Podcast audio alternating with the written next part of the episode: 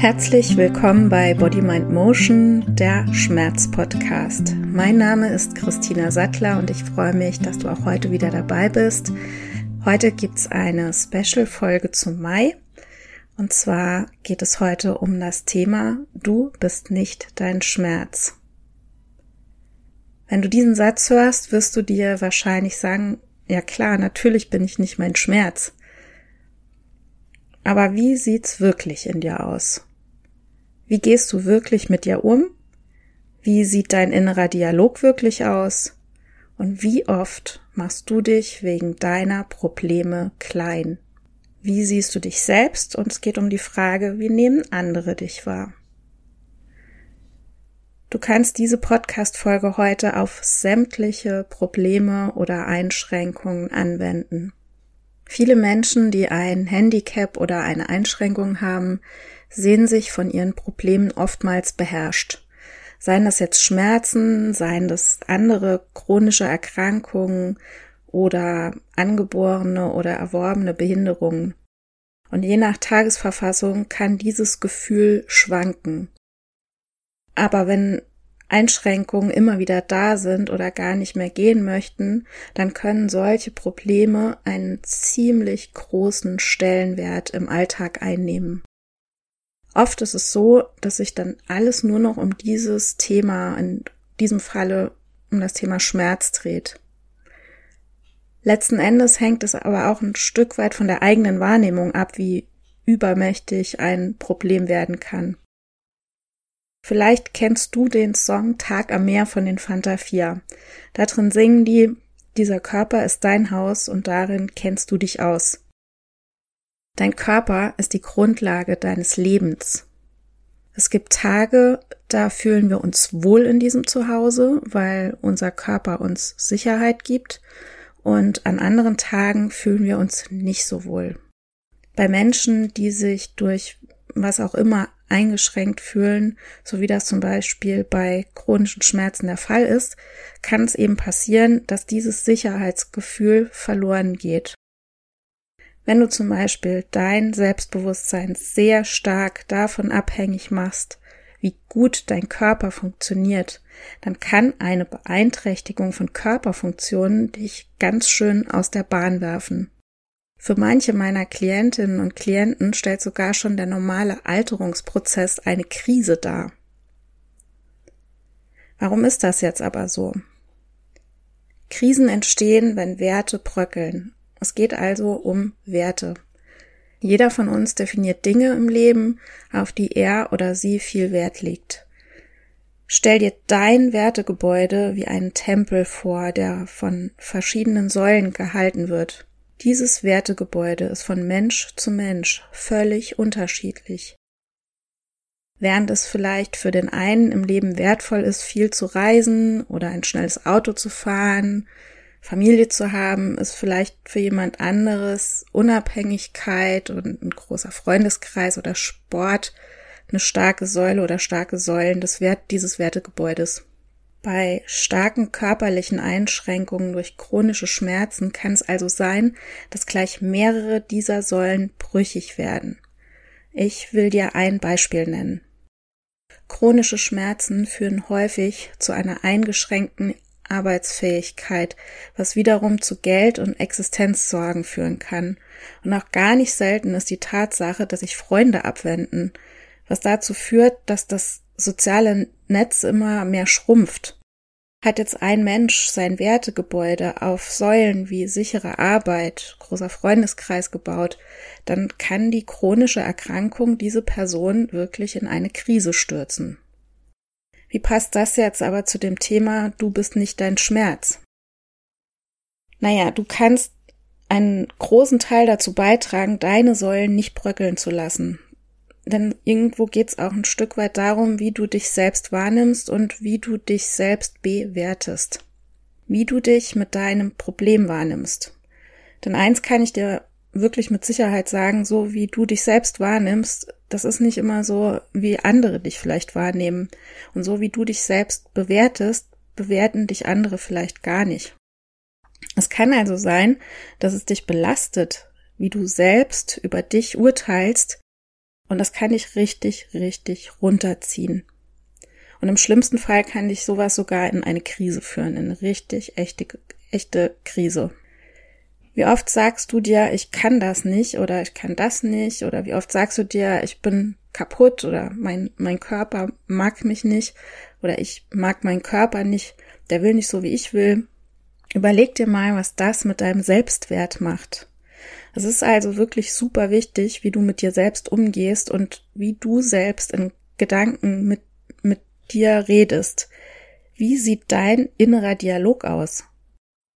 Natürlich spielen bei diesem inneren Dialog deine Wertevorstellungen eine riesige Rolle. Frag dich mal, welche Normen und Werte in deinem Leben eine Rolle spielen. Vielleicht ist es dir wichtig, für deine Arbeit zu funktionieren. Und dann kann es passieren, dass du selbst vielleicht das Gefühl hast, nicht zu genügen für diese Arbeit.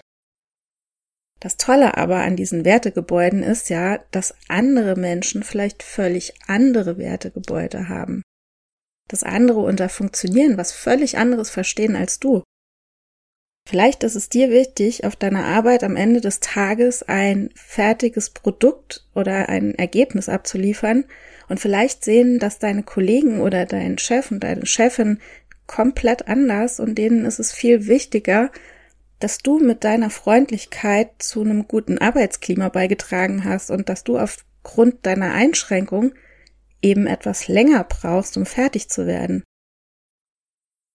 Vielleicht fällt es deinen Kollegen, Kolleginnen oder Chef, Chefin nicht mal auf, dass du länger brauchst, weil denen der Faktor Zeit gar nicht so wichtig ist wie dir. Vielleicht schätzen dich deine Kollegen und Kolleginnen einfach auch für andere Qualitäten. Auch dein Chef und deine Chefin schätzen dich vielleicht für völlig andere Qualitäten, die du mitbringst, von denen du vielleicht noch gar nicht mal weißt, dass sie jemandem wichtig sein könnten. Und vielleicht sind das auch Qualitäten, die dir über dich selbst vielleicht gar nicht mal bewusst sind. Ein anderes Beispiel.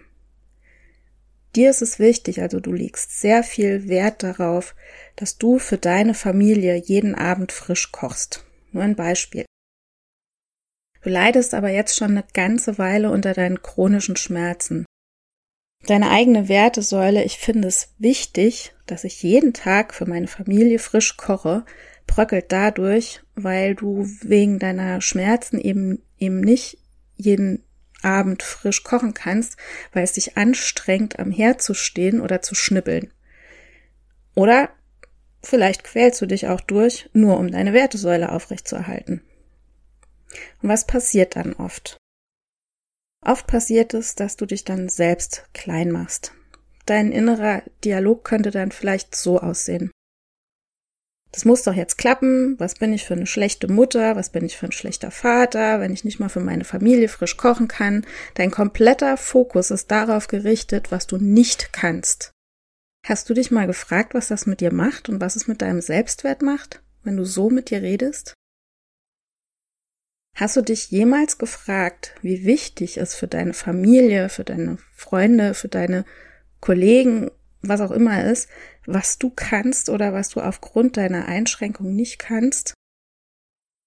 Du wirst wirklich erstaunt sein, was andere dir sagen, wenn du ihnen von deinem inneren Dialog berichtest und wenn, wenn du ihnen sagst, wie du dich selbst siehst und wertest. Sie werden erstaunt sein und auch du wirst erstaunt sein, wenn sie dir sagen, wie sie dich sehen. Probier das wirklich mal aus. Es ist echt verblüffend und kann tatsächlich verdammt hilfreich sein. Versuch dich nicht klein zu machen und geh auch nicht immer zu hart mit dir ins Gericht und lass auch nicht zu, dass andere das tun. Du bist nicht deine Schmerzen. Und du bist nicht dein Problem, was immer es auch ist. Und dann laufe nicht Gefahr, deine Schmerzen oder dein Problem zu etwas werden zu lassen, was dein Wertegebäude einbrechen lässt. Manchmal ist es auch hilfreich, sein eigenes Wertegebäude zu hinterfragen. Ist es wirklich so wichtig, dass jeden Abend frisch gekocht ist oder dass dem Chef nach Feierabend ein fertiges Produkt auf dem Tisch liegt, dass vielleicht die, die Wäsche immer fein säuberlich nach dem Waschen sofort zusammengelegt und in die Schränke gesetzt ist und dass das Haus picobello geputzt ist oder der Spaziergang mit der Familie definitiv fünf Kilometer lang sein muss.